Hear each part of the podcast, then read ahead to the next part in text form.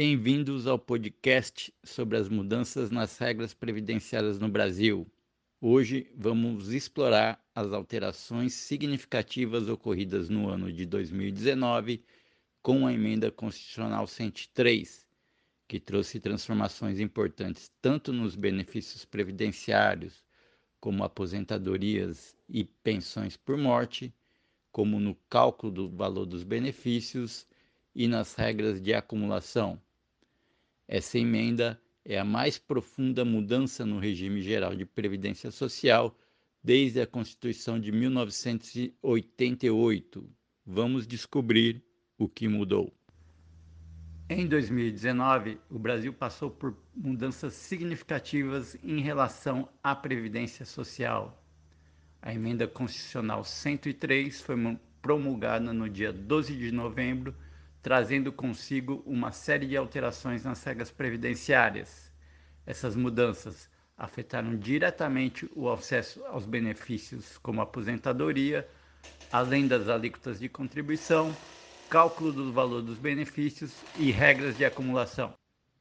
Uma das principais alterações realizadas nessa reforma foi o fim gradual, com diversas regras de transição, da chamada aposentadoria por tempo de contribuição sem idade mínima no âmbito do Regime Geral de Previdência Social, o RGPS.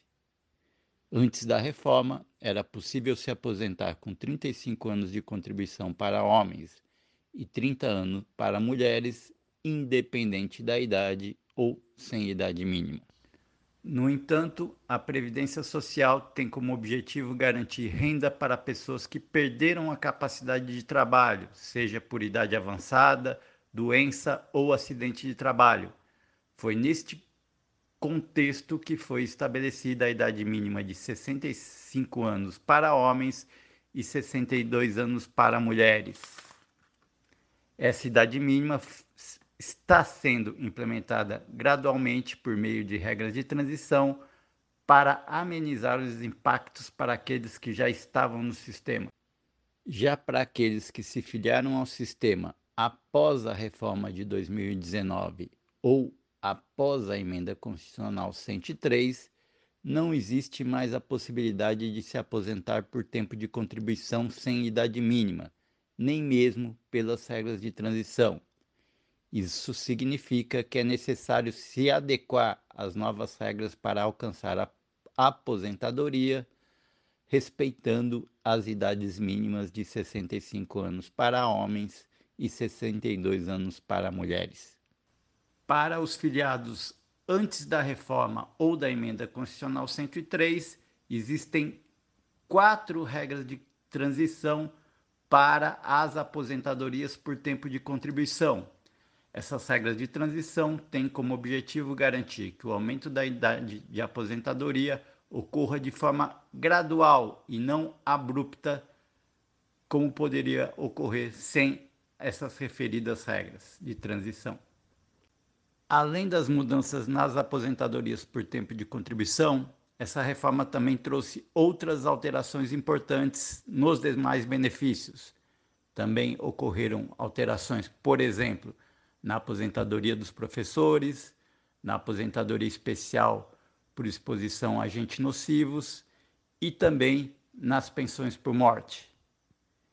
De modo geral, houve modificação bastante ampla nas regras de acesso aos benefícios previdenciários, bem como regras de cálculo e também de acumulação de benefícios. Outro aspecto relevante diz respeito ao cálculo dos benefícios com alteração nas aposentadorias e também nas pensões por morte. Antes da reforma, o valor da aposentadoria, de modo geral, no regime geral de previdência social, era calculado considerando a média aritmética dos 80 maiores salários de contribuição desde julho de 1994 com a nova lei, a média passou a ser feita a partir de todas as contribuições realizadas ao longo da vida laboral do segurado desde julho de 1994.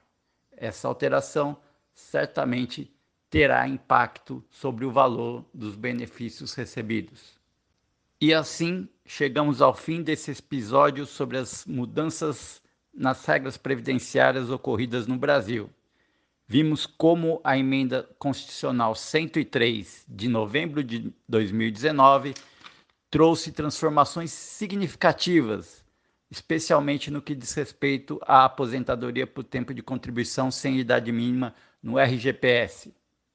A introdução da idade mínima e das regras de transição visam garantir uma previdência mais sustentável a médio e longo prazo e mais justa para todos.